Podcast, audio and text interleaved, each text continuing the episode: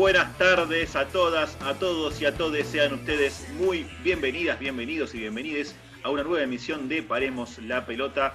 Estamos por aquí por FM 88.7 Radio La Tribu, ya estamos promediando octubre.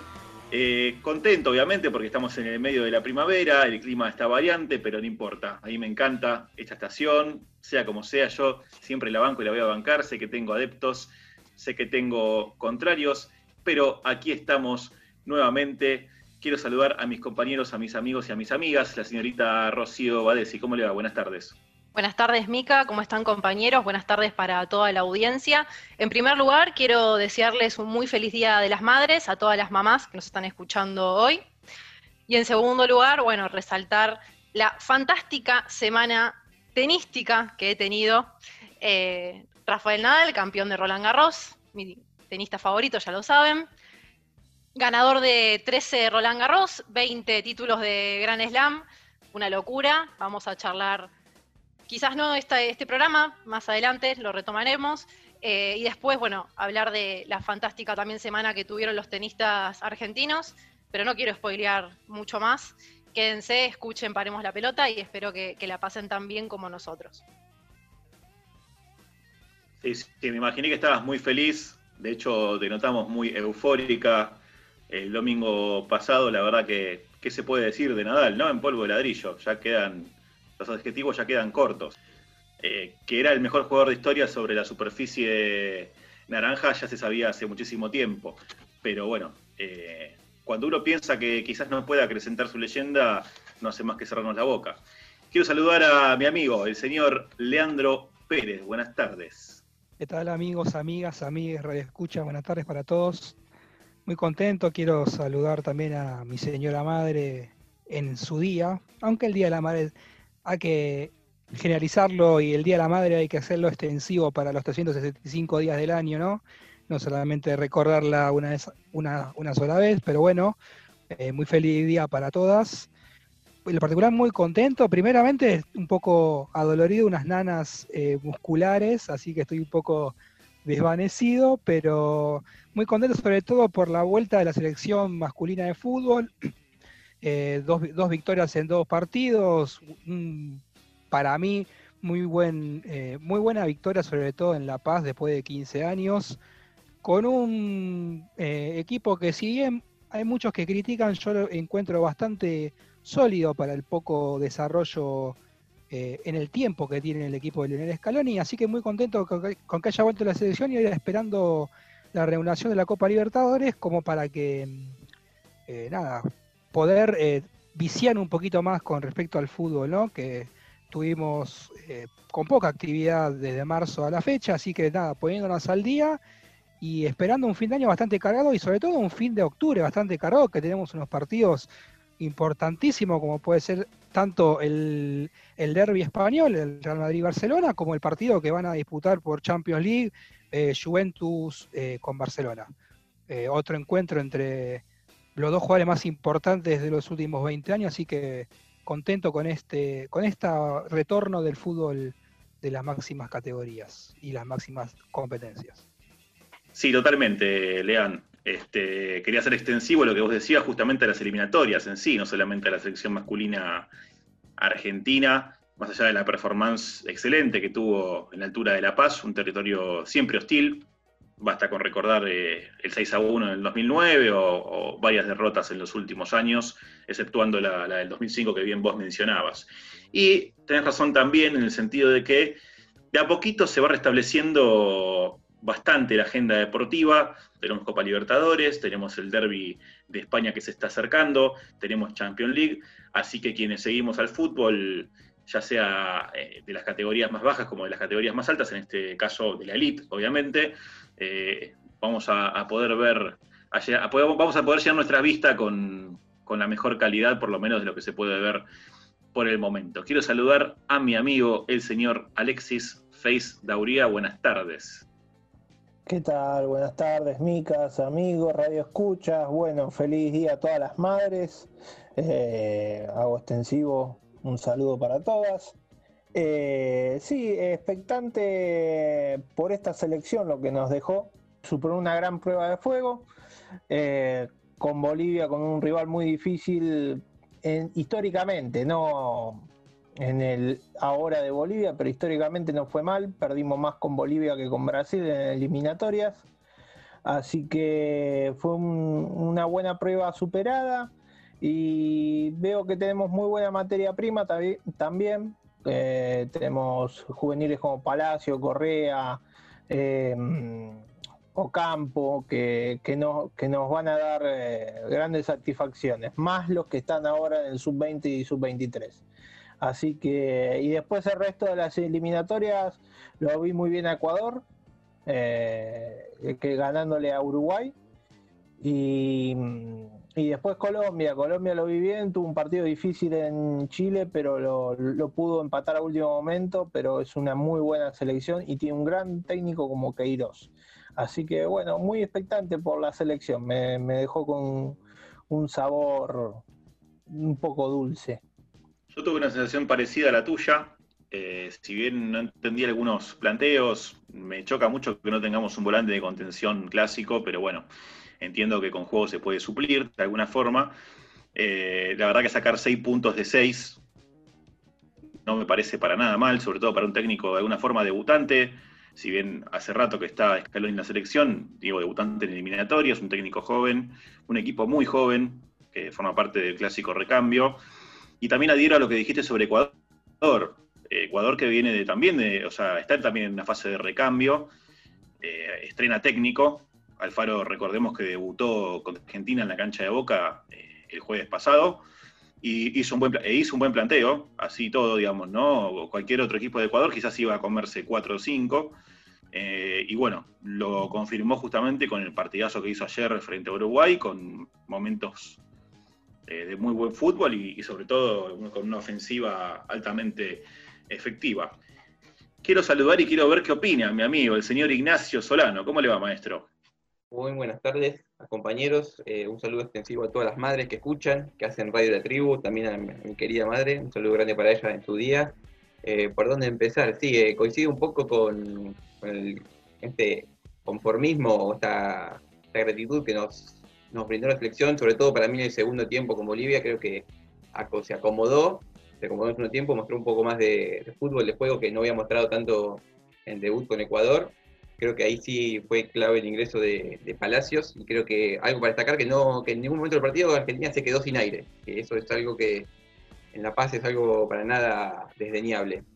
Eh, y sí creo que estamos en una etapa de recambio y tampoco creo que sea oportuno aventurarnos en en una exageración, sí creo que es para valorar que con el tanto recambio que haya hecho la selección, haya sacado seis puntos, haya, muestre indicios de, un proceso encaminado, pero paso a paso, no somos candidatos, no somos los mejores, perfil bajo y a seguir trabajando por este camino que vamos a ir viendo. Sí, no lo podría haber dicho mejor, Nacho. La verdad que sí. Sobre todo no somos candidatos cuando vemos equipos como Brasil, ¿no? Que más allá de alguna polémica arbitral se vienen llevando puestos a sus rivales como si fueran conitos caídos.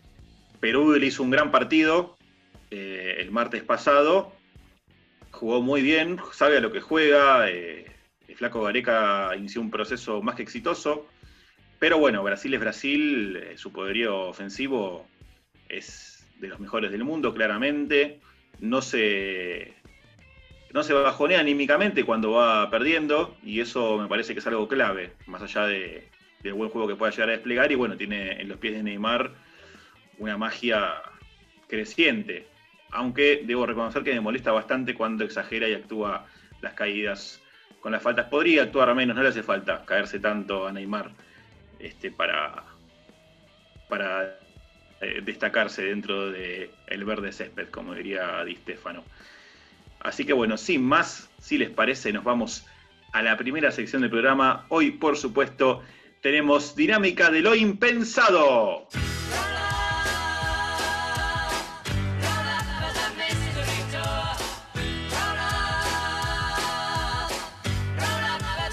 Bueno, Nacho, nos vamos al país en el cual nació el jugador que hizo el gol más rápido en la historia de los mundiales, ¿puede ser? Estás en lo cierto y vamos más precisamente a un país muy particular se muestra un choque de culturas, un choque de religiones y, en particular también a una ciudad. Es algo destacable y única, si se quiere, no sé si única, pero es una ciudad bicontinente. Y eso es algo que no sé si se da en otro caso en el mundo. Estamos hablando más precisamente de la ciudad de Estambul, que comparte territorio europeo y asiático. Eh, no sé si quieren ustedes contradecirme, pero creo que es la única en el mundo, ¿no? Europeo asiático. Eh, Rusia. Habría que ver si alguna ciudad de Rusia si es eh, bicontinente también. Pero bueno, lo, vamos a buscar y lo vamos a. Ahí lo busco, ahí lo busco. Dale, dale, lo vamos claro, claro, el tema, el tema sería ver la ciudad, ¿no? Porque, digamos, países bicontinentales sí, está Rusia, está Turquía y hay algunos más que no me están saliendo en este momento. Pero ciudades intercontinentales, no sé si hay. Bueno, eh, vamos a contextualizar un poquito porque vamos a hablar de un equipo muy particular que tiene poca, poca historia, fue fundado en 1990, pero tiene hechos que lo, hacen un poquito especial y vamos a ver por qué. Eh, bueno, vamos a hablar un poquito del contexto. Turquía es un país muy complejo, en la cual a grandes rasgos la grieta podría decirse que es entre los secularistas y los religiosos. Los seculares reivindican el legado de Atatürk, fundador de la patria y promotor de una cultura moderna y europeizante. Los más religiosos, en cambio, recuerdan el Imperio Otomano, porque fue durante 400 años el imperio del Islam. Atatürk fue quien fundó Turquía de las ruinas del imperio en la década del 20 y no solo creó el país, sino que le hizo a la medida de Europa de aquellos tiempos, por lo que la región fue completamente separada del Estado. Turquía por eso se puede decir que es una república eh, laica con 96% de musulmanes y esa decisión eh, trae consecuencias hasta el día de hoy. Y si nos vamos a situar eh, específicamente en el terreno del fútbol, la Liga Turca eh, se fundó en 1959 y de los últimos 36 torneos, 35 fueron ganados por el Galatasaray, el Besiktas y el Fenerbahce, que son los tres principales equipos de Estambul. Y aquí es donde entra el nuevo equipo, el Istanbul Basak Sehir, eh, tiene muy pocos hinchas, fue fundado en 1990 con un nombre muy básico, Club de Deportes de la Municipalidad de Estambul. Lo administraba la Compañía Estatal de Agua. Era un equipo normal, medio pelo, como decía, mitad de tabla. En 2006 llegó primera, después descendió, nada muy destacado. Hasta el 2014. En ese año el club fue comprado por un grupo empresarial. Le cambiaron el nombre al actual, Istanbul Basaksehir, y se terminó de construir un nuevo estadio con capacidad para 17.500 personas. Y ese año también volvió a subir a primera. ¿Y saben qué pasó también en 2014? ¿Qué pasaba en Turquía? Recep Tayyip Erdogan asumía la presidencia. Y aquí es donde empezamos a, trazar los puentes entre este club, el grupo empresarial y Erdogan. Resulta que este grupo empresarial, que se hizo cargo del equipo en 2014, tenía muy buenos lazos con Erdogan podríamos definir a Erdogan como un eh, representante de la rama conservadora, esos que ensalzan más al Imperio Otomano que a Atatürk, y es fanático del fútbol. Desde que llegó al poder, Erdogan tiene la idea de modelar una nueva Turquía no tan eh, y sí más otomana, más religiosa. Y una de sus estrategias en el gobierno para recuperar aquel legado se relaciona con las series. Acá ustedes recordarán eh, en estos últimos años cómo ah, nos han bombardeado, nos han llegado series turcas al prime time de, los canales, en el Canal 13 y Canal 11, que en, los últimos años han, nos han, han aflorado bastante esas, series. Pero hay muchas más pistas también que vinculan a Erdogan con, lo que denominan el club del gobierno. Es un club que no tiene muchos hinchas, pero sí que tiene muchísimo dinero y poder. Como ejemplo, en el 2014 se inaugura el nuevo estadio. ¿Quién fue la asunción? Erdogan. Participa del partido, el partido de exhibición, se puede decir, hace tres goles en el partido y el equipo decide retirar la camiseta número 12. ¿Por qué la 12? Porque en ese momento Erdogan buscaba ser el doceavo presidente turco. Habíamos dicho que hay una supremacía notoria de estos tres equipos de Estambul. Disculpame, Nacho, te interrumpo. El club se había fundado hacía 24 años y ya retiraron una camiseta, que ni siquiera es de una figura del equipo que ganó, no sé, una Champions League o mucho menos una Liga Turca. Para nada, para nada. El presidente, el, no, el candidato a presidente, mejor dicho, va al partido, hace tres goles, todo bien hasta ahí, y el club decide retirar la, camiseta número 12 en alusión a que él buscaba ser el doceavo presidente turco. Pero ahí no terminan las pistas, seguimos un poquito más. Pero antes, bueno, como habíamos dicho, eh, de las últimas 36 ligas, 35 las habían ganado los, los principales clubes de Estambul, Galatasaray, Besiktas y Fenerbahce. Y otro dato muy particular, la barra, la brava del Istanbul Basaksehir es muy pequeña. ¿Y saben cómo se llama? 1453, en homenaje al año que Constantinopla pasó a manos islámicas. Un club otomano en Turquía, podríamos decir. La diferencia con las otras hinchadas de los clubes es bastante marcada, notoria. Muchos ultras de Galatasaray, Fenerbahce y Besiktas son secularistas. Y de hecho, en la cancha suelen cantar la, la Marcha de Izmir, que es una canción histórica de la independencia turca. En cambio, la 1453, como usted conoce, canta, eh, la canción traducida sería Dios es grande. Vean ustedes cómo hay una marcada tendencia y polarizada entre estos, estos equipos. Los vínculos con, el, con Erdogan también se van por el color. El color de la camiseta naranja del Istanbul, exigir, es el mismo color del partido que llegó Erdogan a ese eh, doceavo, a ser el doceavo presidente turco, el color naranja. ¿Tiene, algún parentesco con Scioli? Digo, porque recuerdo la campaña de Scioli en provincia de Buenos Aires y. me hizo acordar a eso, me hizo acordar a eso, al color naranja, al pichiche, como se lo conocía a Daniel Scioli. ¿Cómo se dirá pichiche en turco, no? También está bueno, Nacho, aclarar las vinculaciones que tienen estos equipos de Istambul con determinadas sectores de la sociedad. Por ejemplo, Galatasaray es un club muy ligado a lo que es el eh, al ejército turco, si yo no mal recuerdo. Alex, vos me podés corregir esto, que seguramente te lo acordás mejor que yo.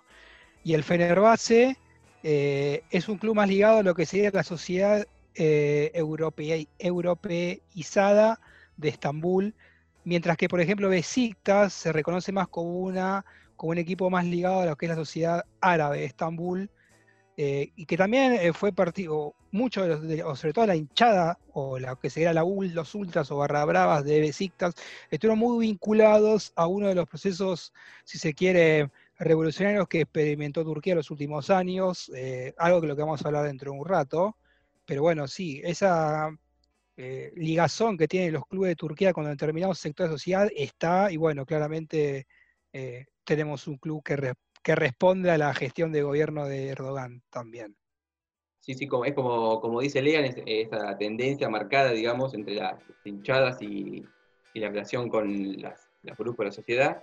Y para, también para continuar con la historia, eh, hay jugadores que tienen bastante buenos salarios y son reconocidos, que juegan en el Istanbul Basaksehir. Los más destacados son el senegalés Demba que tuvo un paso por la Premier League hace un par de años, y hasta hace muy poco tiempo jugaba Robinho también, que creo que por estos eh, días anunció su regreso al Santos, si no me equivoco. Eh, el barrio en el que se sitúa eh, el estadio es también un símbolo de la nueva Turquía con la que sueña Erdogan. Es un vecindario nuevo, moderno, con fuerte influencia islámica en los suburbios de la parte europea de la ciudad, lejos del centro. Y para ir cerrando, habíamos dicho que 35 de 36 habían ganado los principales clubes de, Estambul. Bueno, el 36 lo ganó este año el Estambul Basaksehir eso le dio el paso para que juegue la próxima Champions League, la Champions que empieza ahora esta semana. Eh, ¿Y saben con quién va a compartir el grupo este equipo turco? Como una paradoja del destino. ¿Con un equipo armenio? No, eso sería ah. bastante picante, pero si hablamos de equipos con un financiamiento relacionado a grupos empresariales, ¿con quién creen que puede Leipzig. El, el PSG, el Leipzig. Leipzig, PSG y bueno, Manchester United completa el grupo, pero tres de los equipos más eh, odiados, si se quiere, en sus países por esto, van a compartir grupo, que el grupo que se inicia este próximo martes, si mal no recuerdo. Eh, y lo podemos meter al, Manchester United dentro de ese grupo, no de odiados, sino de equipos financiados por capitales extranjeros. De hecho, cuando retomamos el United of Manchester, en, la emisión, en las emisiones pasadas, justamente hablamos de que ese grupo de hinchas se desprendió al caer el Manchester en manos eh, eh, en manos de, capitales eh, petroleros. la familia, Glas la familia Glasgow, creo que era. tenés razón, Mica, pero me parece que ese, ese odio es más visible, plausible, creo que contra el Leipzig y contra el PSG en sus respectivos países por ser equipos que están bastante más ligados por estos este financiamiento externo, medio espurio, que no sabemos de dónde vienen esos capitales. Pero bueno, esta fue la historia del club y espero que les haya gustado y, vamos a seguir en las próximas emisiones trayendo un poquito más de estas historias particulares del deporte. Lo que me llamó la atención es esa contradicción entre una sociedad o un barrio moderno, que es el que nombraba Nacho cuando mencionaba el sitio donde está ubicada la, cancha del Istambul, un barrio moderno contra tradiciones viejas, ¿no? Contra el viejo imperio otomano, contra, digamos, una, eh, una ideología, una idiosincrasia, mejor dicho, religiosa, conservadora, tradicional. Eso me hace un poco de ruido, pero bueno, así es el mundo moderno. Y muestra clarísima de eso se ve en la ciudad de Istambul, que no es Constantinopla.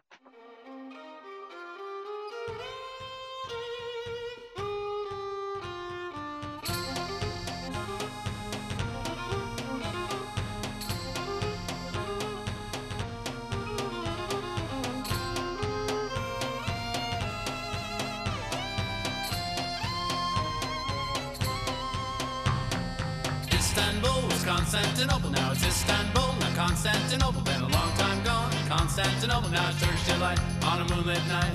Every gal in Constantinople lives in Istanbul, now Constantinople. So if you've a date in Constantinople, she'll be waiting in Istanbul. Even old New York was once New Amsterdam. Why they changed it, I can't say. People just liked it better that way. So take me back to Constantinople. No, you can't go Constantinople. Been a long time gone. Constantinople, why did Constantinople get the works? That's nobody's business but the Turks.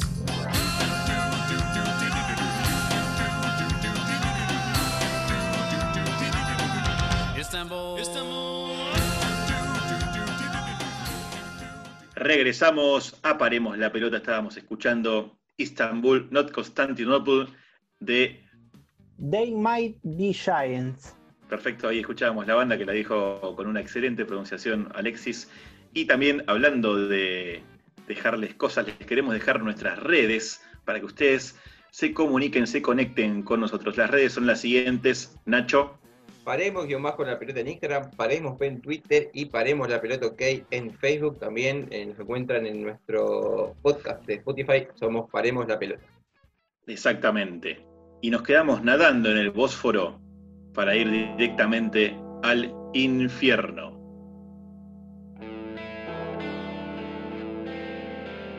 Señoras y señores, bienvenidas, bienvenidos y bienvenides a FM 88.7 Radio La Tribu. Bienvenidas, bienvenidos y bienvenides. Aparemos la pelota.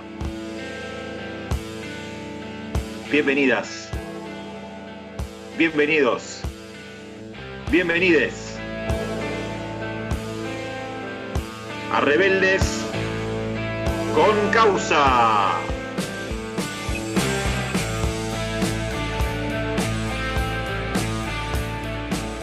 Bueno, Lean, me quedo en el lugar, no me muevo.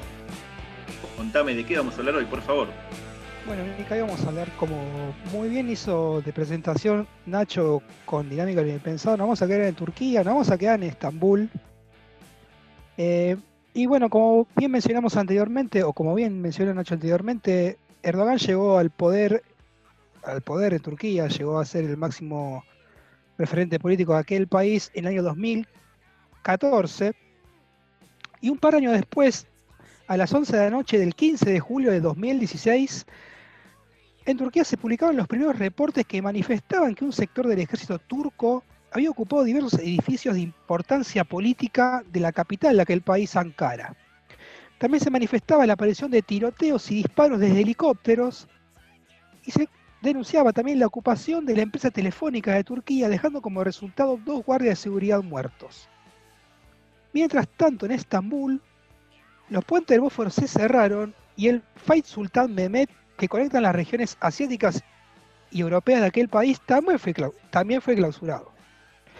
Se ocupó la plaza central Taksim, el aeropuerto internacional Ataturk y se informó el secuestro del jefe del Estado Mayor. Y además, para coronar esto, se confirmó la toma de la televisión estatal turca. El primer ministro turco, Binali Yildirim, declaraba la existencia de una revuelta de parte de un sector del ejército turco que buscaba derrocar al gobierno legítimo de Erdogan. Así comenzó el intento de golpe de Estado que sufrió el gobierno turco de Erdogan en 2016. Vamos a leer una declaración del grupo golpista de aquel sector sublevado del ejército que decía lo siguiente, las Fuerzas Armadas de Turquía han tomado completamente la administración del país para reinstaurar el orden constitucional, los derechos humanos, las libertades, el Estado de Derecho y la seguridad general que estaba dañada. No permitiremos que el orden público se altere en Turquía. Se impone un toque de queda en el país hasta un nuevo orden. Esto se lo dijeron eh, este sector del ejército turco sublevado, la conductora Tijen Karas, en la televisión turca estatal, ya eh, tomada por los rebeldes, si se quiere. En las horas siguientes, los sublevados mantuvieron los ataques, aunque comenzó a surgir evidencia de que no tenían el control completo del ejército ni del país. A partir de la una de la mañana, las tropas en el aeropuerto de Ataturk comenzaron a retirarse. En la capital Ankara, fuerzas leales al gobierno comenzaron una operación para neutralizar a las fuerzas sublevadas, logrando que un avión F-16 derribara un helicóptero con rebeldes.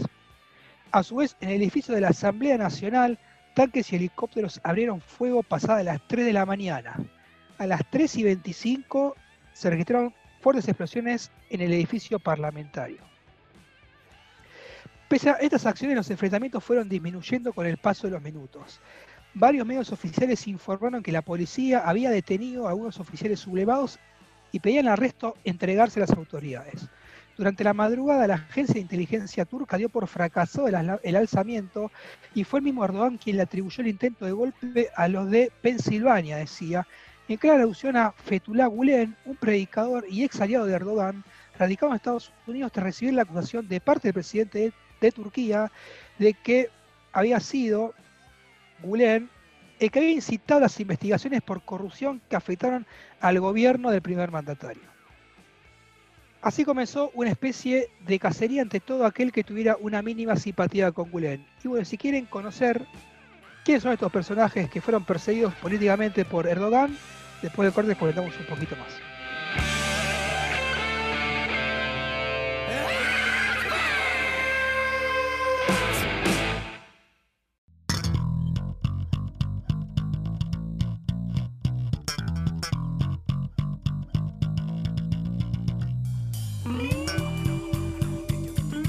Regresamos a Paremos la Pelota. Lean, contame quiénes son estos personajes tan particulares. El primero seguramente es el más conocido por todos, sobre todo por aquel que consume fútbol asiduamente. Uno de los principales eh, personajes deportivos que fueron perseguidos por Erdogan fue nada más y nada menos que Hakan Sukur, que si yo mal no recuerdo es el, futboli- el futbolista que más rápido convirtió a nivel mundialista en un mundial. Si no mal recuerdo fue la semifinal de eh, Japón y Corea. Nacho o Ale, que son los expertos en datos, me pueden me pueden corregir el dato si quieren más tarde ahora, no hay ningún problema. Eh, Hakan Sukur, entre otros hitos deportivos que tienen su haber, es haber sido el segundo futbolista turco en jugar en la Serie A. Pero bueno, Hakan Sukur tuvo una prolífera carrera como deportista, fue campeón con el Galatasaray de la Copa UEFA, ganándole por penales al Arsenal de Arsène Wenger. Jugó en el Inter de, jugó en Torino, jugó en el Inter en Italia. Después de su retiro, Hakan Sukur sufrió la muerte de su esposa y ese es el motivo que lo llevó a incursionar en la política. Se afilió al Partido de la Justicia y Desarrollo, las siglas son AKP, un partido, si quiere, conservador y religioso, que sí, y tiene la particularidad que estaba asociado con el partido del actual presidente de Turquía, Recep Erdogan. En 2011 fue elegido miembro del Parlamento turco representando a la provincia de Estambul. La polémica no tardaría en inundar su agenda política, primero cuando declaró que en verdad él era albanés y no turco, comentario que hizo estallar la controversia en una Turquía poco tolerante con dicha nacionalidad. Sukur era también considerado parte del movimiento islámico Gulen. Este movimiento era considerado una organización política religiosa terrorista tras el intento de golpe de Estado de 2016 que mencionamos anteriormente y que fue culpado por, eh, por el gobierno de Erdogan por llevar a cabo este, este, esta revuelta militar en Turquía. La dramática situación en la capital turca incitó a Hakan Sukur a insultar al presidente Erdogan en la red social Twitter, palabras que provocaron una orden de arresto para el exfutbolista en agosto de ese mismo año por, según el gobierno local, formar parte de un grupo terrorista armado. Esto es una declaración eh, que le cabía única y exclusivamente a Hakan Sukur, más allá del- de la culpa que se le echaba al partido eh, o al movimiento Gulen, se, declaraba a Hakan Sukur también como un terrorista y bueno, recordemos que era, fue, o era hasta ese momento uno de los eh, más importantes de la historia de Turquía. Los que fueron asistentes a su boda, eh, Gulen y Erdogan, cuando todavía se llevaban bien, eran ahora la principal razón para la que Sukur debía dejar el país. En 2017, Hakan Sukur se trasladó a Estados Unidos para evitar la prisión o incluso la muerte en su Turquía natal. Su padre fue detenido y de ese entonces no se lo ha vuelto a ver, es, decir, no, recuperó su libertad, ni tampoco se, sube, ni, se- sabe en qué situación se encuentra su, encierro, ¿no? Un poco muestra el carácter autoritario que tiene el gobierno de Erdogan. Algo similar le ocurrió al basquetbolista Enes Kanter, y vamos a situarnos en Indonesia en mayo de 2017, a las 5.25 de la mañana, golpean la puerta de la habitación del hotel en donde estaba parando Canter, eh, hoy pivot de los Boston Celtics, era su representante y le avisa que en el lobby se encuentra un grupo de agentes de la policía turca que, y vamos a poner entre comillas, necesitaban hablar con el jugador. Conociendo el historial de la policía turca, Canter tomó una decisión que lo va a marcar hasta la actualidad. Decidió escapar del hotel y las autoridades turcas. Se dirigió al puerto de Yakarta y tomó el primer vuelo que lo deposite en Europa, eligiendo como destino, como destino final la capital rumana, Bucarest. Kanter, a comparación de Hakan Sukur, fue siempre crítico con la gestión de, de Erdogan, pero no dimensionó de lo que serían capaces las autoridades turcas en su afán de luchar contra el régimen que lo quiso voltear, si podemos decir de determinada manera. Cuando llega al sector de migraciones del aeropuerto de Bucarest, Kanter se entera que el gobierno turco decidió cancelarle el pasaporte. Las autoridades rumanas entonces proceden a detener al jugador. Era el día de su cumpleaños número 25. Privado de su libertad y sin posibilidad de entrar en territorio rumano, la gerencia de los eh, Oklahoma City Thunders, la franquicia en la que jugaba Kanter en ese momento, se contactó con el Departamento de Estado de Estados Unidos para que este gestione entre las autoridades rumanas la posibilidad de incluir al jugador en un vuelo que lo deposite en Estados Unidos. La gestión funcionó y Canter volvió a Estados Unidos para no salir nunca más de allí. La carátula que pesa sobre el expediente de Canter afirma que el jugador es miembro de una organización, de una organización terrorista armada. El peso específico de la acusación está sustentado por la afinidad que el jugador tiene con Fethullah Gulen, el predicador turco radicado en Pensilvania, quien el gobierno turco acusa de ser el principal promotor del golpe de Estado de julio de 2016. Y también, y esto me parece lo más cómico si se quiere, o si se puede decir de determinada manera, y se le acusa a también porque era un usuario, un usuario regular de una aplicación que llamaba Bailoc, usada por miembros de muchas organizaciones consideradas peligrosas por los organismos internacionales de seguridad, debido a que esta permitía encriptar toda la información que se generaba en la misma mientras los usuarios eh, hablaban, básicamente. Es como que es como una especie de WhatsApp que, que encripta todo tipo de información que se, que se vuelca en esta plataforma. El peso de lo dicho de Kanter, quien supo decir que Erdogan era el Hitler del nuevo siglo, fueron las únicas pruebas que usaron para condenarlo a la justicia. La sentencia fue de cuatro años de prisión. Desde esa sentencia, el, gobierno turco ha tratado de que el jugador sea extraditado para ser encarcelado. Ernest Kanter nunca más pudo ver a Turquía y nunca más pudo salir a Estados Unidos. Bueno, muchachos, esto fue la historia un poco resumida, si se quiere, de una serie de deportistas que fueron perseguidos por su posicionamiento político o, se quiere en determinado momento por una, tener una afinidad con determinado referente político turco. Eh, el otro día hablábamos de esta relación o cómo se quiere invisibilizar esta relación entre política y deporte, ¿no? Eh, creo que el caso de Erdogan demuestra que el deporte y la política están entrecruzados eh, y que, por lo menos en lo que a mí respecta, reivindico cualquier eh, declaración de algún deportista, una, un actor social de relevancia que tenga un posicionamiento político. Nos puede gustar, no nos puede gustar, pero para mí es necesario que los deportistas salgan de esa burbuja intocable que los ponen en los medios eh, deportivos de comunicación y que se metan en el barro de la política, que tengan un posicionamiento y lo y como les salga lo puedan eh, sostener. Después si nos gusta o no, está todo bien, pero para mí es algo necesario para el deporte que los deportistas tengan un compromiso político, social, y, social principalmente, pero político sobre todo. Estaría bueno que esto sea más algo más cotidiano y no tan particular. Bien, Lean, sí, eh, está buenísimo lo, lo, que mencionás y está genial que menciones este caso más que nada porque estamos hablando de el siglo XXI, de el año 2000 para acá, básicamente, porque bueno, como bien dijiste vos, en, el año 2000 fue cuando Hakan Sukur se une al partido y bueno, lo que pasó con, con Canter fue mucho más reciente todavía. No estamos hablando de la Italia de Mussolini ni de la Alemania de Hitler, que quizás obviamente, o, o en la época de la dictadura acá en, en Argentina. Eh, digo, en esos momentos históricos quizás un opositor que se manifestaba eh, mediáticamente, obviamente era perseguido, apresado, seguramente asesinado, desaparecido, pero hoy estamos hablando del siglo XXI, de una sociedad a priori o, se podría pensar un poco más eh, avanzada en materia de derechos humanos, pero bueno, estos, estos sucesos que vos acabas de mencionar justamente demuestran que no están así, que lamentablemente sigue habiendo autoritarismo en el mundo, que la clase política sigue correspondiendo a una clase social y que es una clase dominante y que siguen impartiendo su justicia o su forma de ver el mundo de forma, de manera coercitiva, ¿no? Eh, no sé, Alexis, que es eh, nuestro gurú de geopolítica, si quiere hacer algún comentario. me gusta un poco la. No soy gurú, pero bueno, me gusta la política internacional.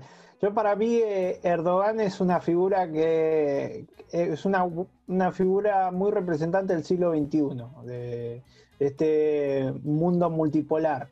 Es un tipo que. mm, Es un tipo que, que representa eh, los intereses de Turquía. No, no se casa, a ver, se va a casar con, con algún otro líder si beneficia a Turquía. Eh, uno puede ver constantemente las noticias internacionales, primero se abraza con Putin, después con el presidente norteamericano, después se abraza con Palestina, pero siempre su, su misión fue hacer este, este revival del Imperio Otomano, volver a hacer, ese volver a ser como quiso Trump en su, en su campaña electoral, haga América grande de nuevo, bueno, acá Erdogan es haga al imperio otomano grande de nuevo.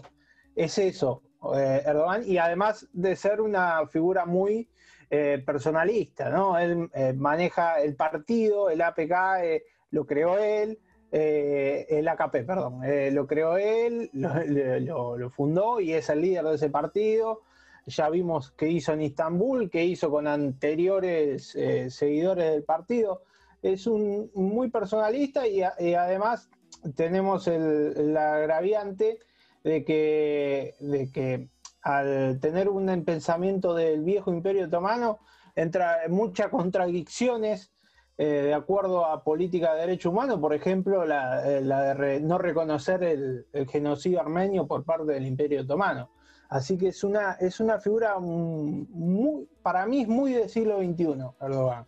Eh, son esos líderes, eh, le guste o no, que, que, se imponen en este siglo.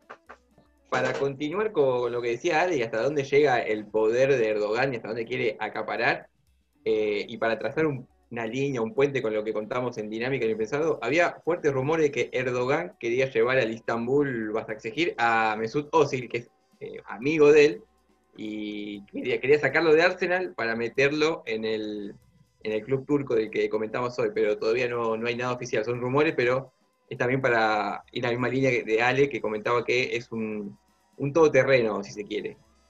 Sí, aparte una persona eh, como decía antes, contradictoria porque quiere recuperar la tradición y el conservadurismo del Imperio Otomano, pero a la vez está muy adaptado al mundo moderno. ¿no? Recordemos Mesut Özil, un jugador que fue campeón del mundo con Alemania, jugó tres mundiales y, tiene ascendencia turca, de lo que le ha valido eh, discriminación por parte de la hinchada alemana y varias críticas en los medios, entre otras cosas eh, aberrantes, ¿no? Por, por su origen. En palabras de él, dijo, cuando gano soy alemán, cuando pierdo soy turco, para, para ver por dónde, por dónde iban las críticas hacia su persona. Absolutamente, absolutamente, y así lo resumió de forma perfecta. Este fue nuestro rebelde con causa, mejor dicho, fueron nuestros rebeldes con causa del día de la fecha. Y como siempre decimos desde Paremos la Pelota, siempre vamos a estar en contra de que un ser humano sea arrancado de su patria por cuestiones religiosas o ideológicas.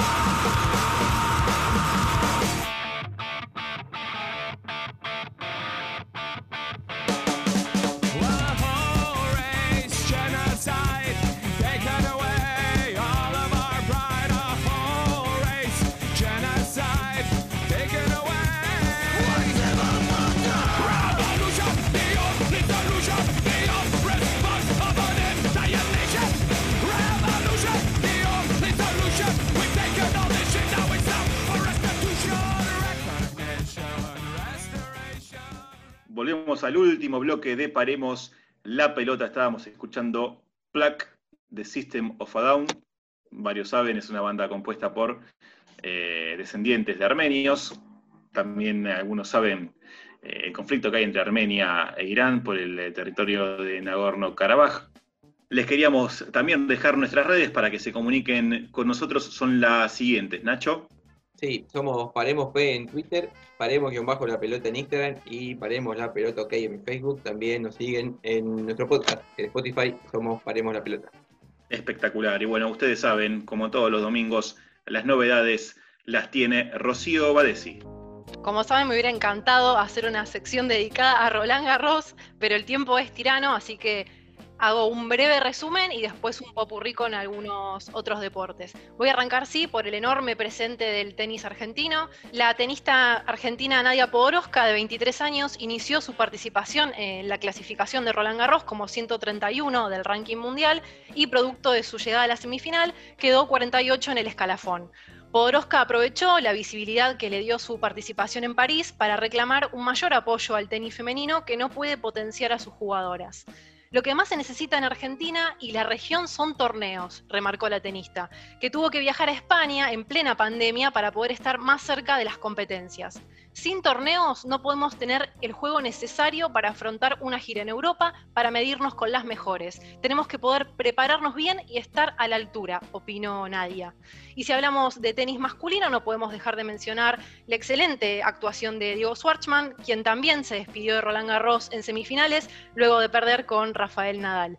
El Peque se convirtió en el décimo segundo argentino que entra en el top 10 y quedó bien posicionado de cara a lo que va a ser el Máster de Londres, que reúne a los ocho mejores del año. El tenista se encuentra octavo en esta clasificación por el momento, pero la baja de Federer, que no jugará hasta principios del 2021, recordemos que ha sido operado de la rodilla, le permite estar por el momento entre los mejores ubicados para el torneo que se disputará del 15 al 22 de noviembre en Londres.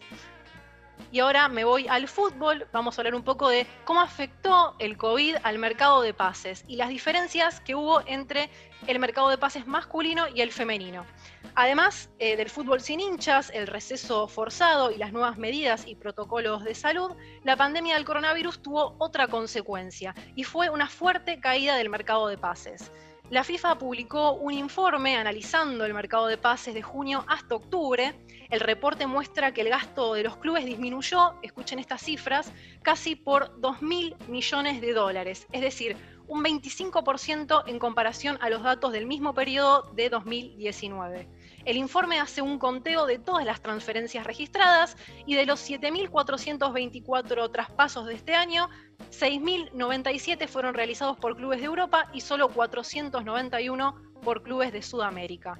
Sin embargo, el mercado del fútbol femenino tuvo números completamente opuestos al de los hombres. En el fútbol femenino ha habido un aumento de las transferencias de jugadoras a nivel global, tanto en el número de fichajes como en las sumas abonadas. Esto lo explicó Emilio García Silvero, director de la División de Servicios Jurídicos y Cumplimiento de la FIFA. En enero del 2021, la FIFA publicará un análisis completo de las características de los traspasos internacionales que hayan tenido lugar durante todo este año. Y para finalizar, me retiro con el básquet. Los Ángeles Lakers se convirtió en la primera franquicia en conseguir el título bajo el mando de una mujer. La semana pasada, Los Ángeles Lakers se convirtieron en los campeones de la NBA después de derrotar 106 a 93 a Miami Heat en el sexto partido de las NBA Finals y luego seis años sin playoff ni balance ganador, finalmente obtuvieron el anillo. Jenny Mary Bass es la propietaria mayoritaria y presidenta de Los Ángeles Lakers, que se convirtió en la primera mujer bajo el mando de un equipo de la NBA en ganar un campeonato.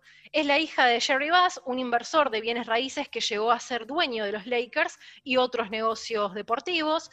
También fue presidenta del Great Western Forum antes de convertirse en vicepresidenta de los Lakers. Después de la muerte de su padre en 2013, Bass asumió el cargo de presidenta del equipo y representa a los Lakers en la Junta de Gobernadores de la NBA. LeBron James, en su llegada a los Lakers en 2018, le prometió a la propietaria que traería otro campeonato. Le dije a Jenny cuando llegué, cuando llegué aquí que voy a devolver a esta franquicia a donde pertenece. Esas fueron las palabras textuales de LeBron al haber salido campeón del 2020 en una temporada que ha durado casi un año natural, 357 días, lean, corregime si me equivoco en esto, por las condiciones que impuso la pandemia del COVID. Excelente toda la data, Ro. Qué particular lo que dijiste sobre el fútbol femenino, que paradójicamente ha tenido muchos más traspasos a nivel proporcional, por supuesto, respecto al fútbol masculino. Sin embargo, hago una salvedad, vos dijiste que bajó un 25% en cuanto a montos el fútbol masculino, las transferencias. Digo, tratándose de una pandemia global y con todas las consecuencias que ha traído en la economía mundial, un 25% tampoco es tanto, digo, siguiendo siendo proporcional, ¿no? Obviamente eh, son 2 mil millones de dólares, que es una barbaridad, pero podría haber sido mucho más eh, amplio el número, me parece, lo que habla del fútbol, por supuesto, como un deporte posicionado muy cómodamente en el mercado, algo que siempre mencionamos. Y tomo la noticia del básquet que contaste sobre los Lakers y me voy directamente a mi amigo, el señor Leandro Pérez.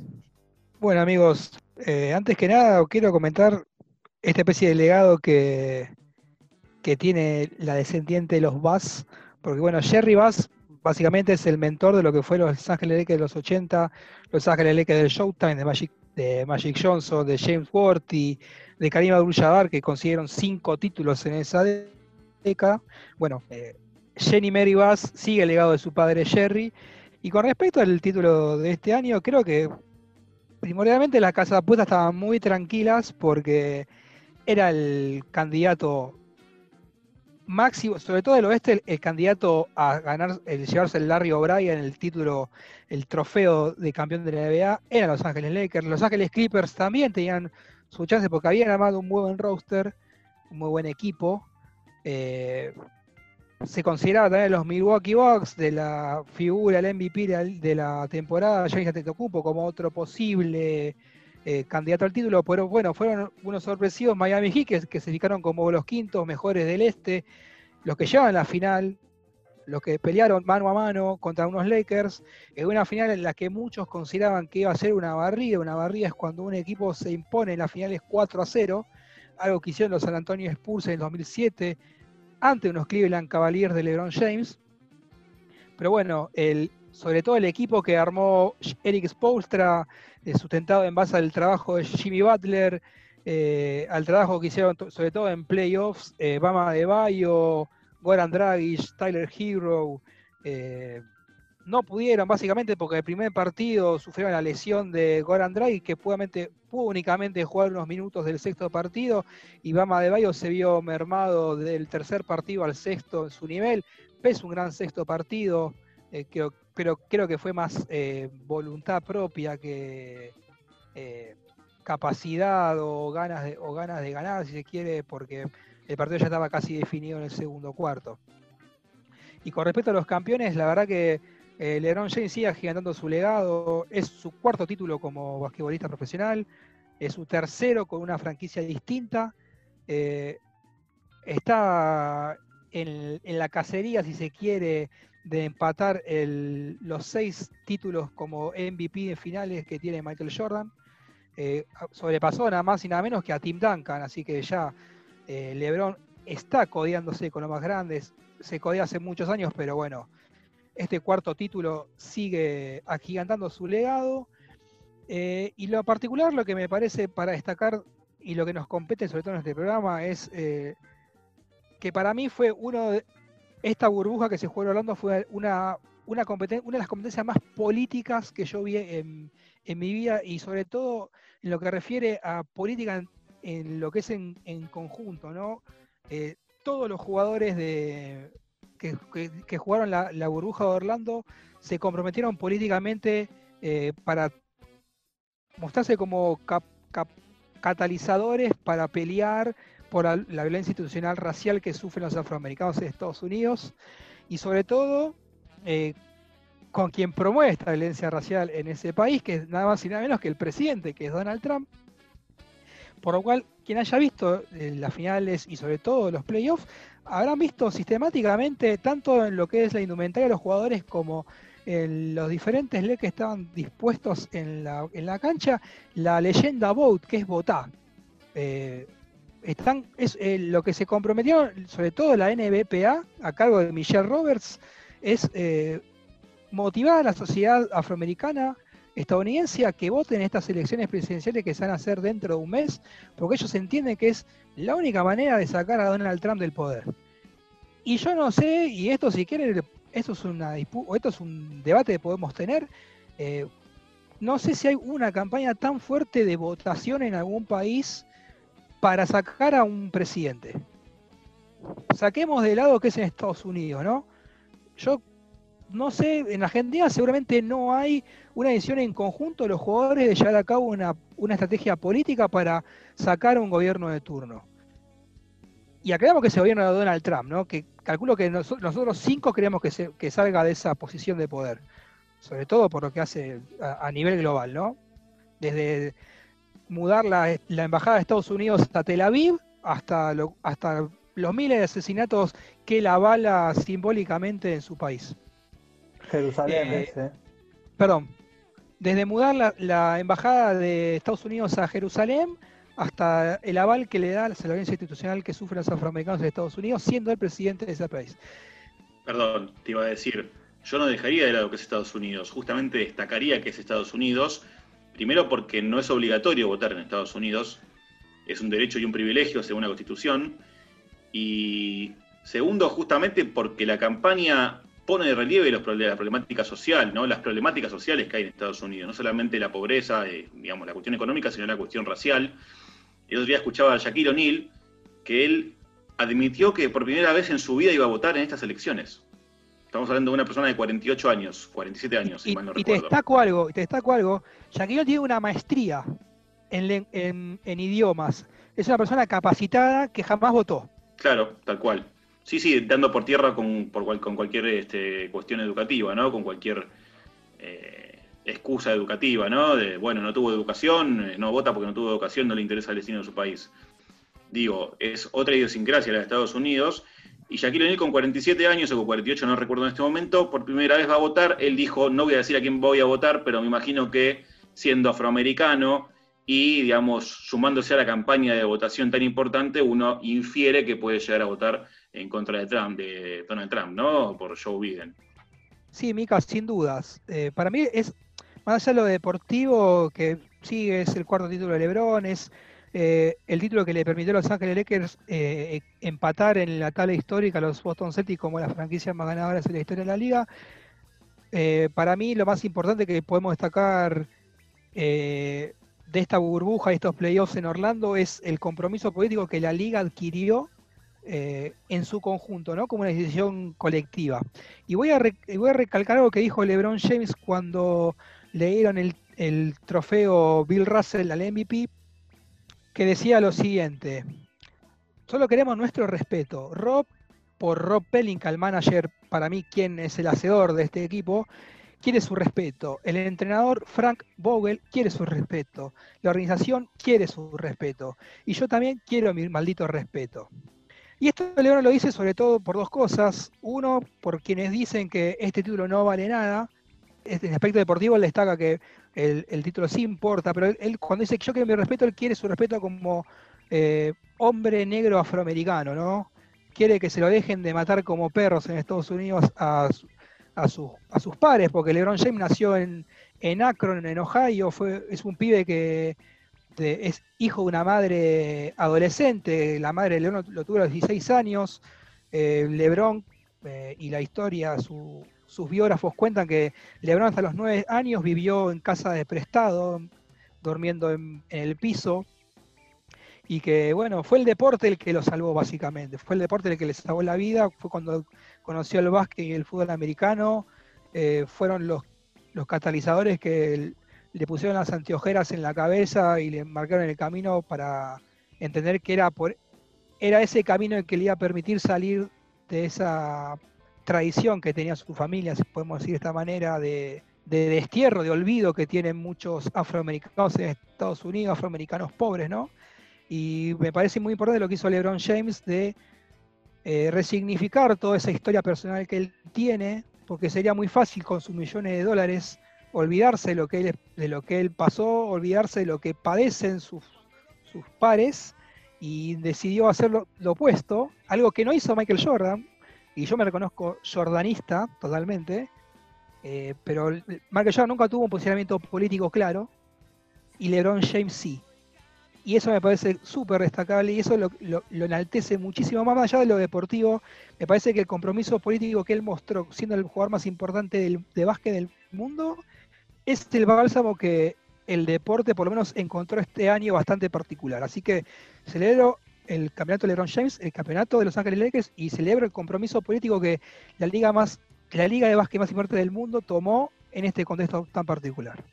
Si alguien conoce a una persona que opina que la política y el deporte no se chocan, no se tocan nunca, son indisolubles como el agua y el aceite, háganle un favor, sin caer en vanidad ni en autorreferencia, háganle un favor y pónganle el podcast que va a estar subido seguramente entre lunes y martes sobre este programa. Yo creo que ejemplos más claros de la cruza entre la política y el deporte, como los que abordamos hoy, no sé si vamos a, volver a abordar incluso nosotros en nuestro programa, te diría.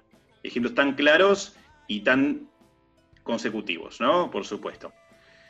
Ya vamos llegando al final le queremos mandar un saludo enorme, gigante a todas las madres. Esperemos que la hayan pasado muy, pero muy bien en su día. Como todos los domingos nos vamos a percibir por aquí por FM 88.7 Radio La Tribu. Somos Paremos la Pelota. Mi nombre es Micael Rico y como hizo Lebrón, como hizo Nadia Podoroska, como hacen varios deportistas a lo largo del planeta, por suerte, la pelota a veces hay que pararla pero de todas formas quédense tranquilos, tranquilas y tranquiles, que siempre, siempre sigue rodando. Muy buenas tardes.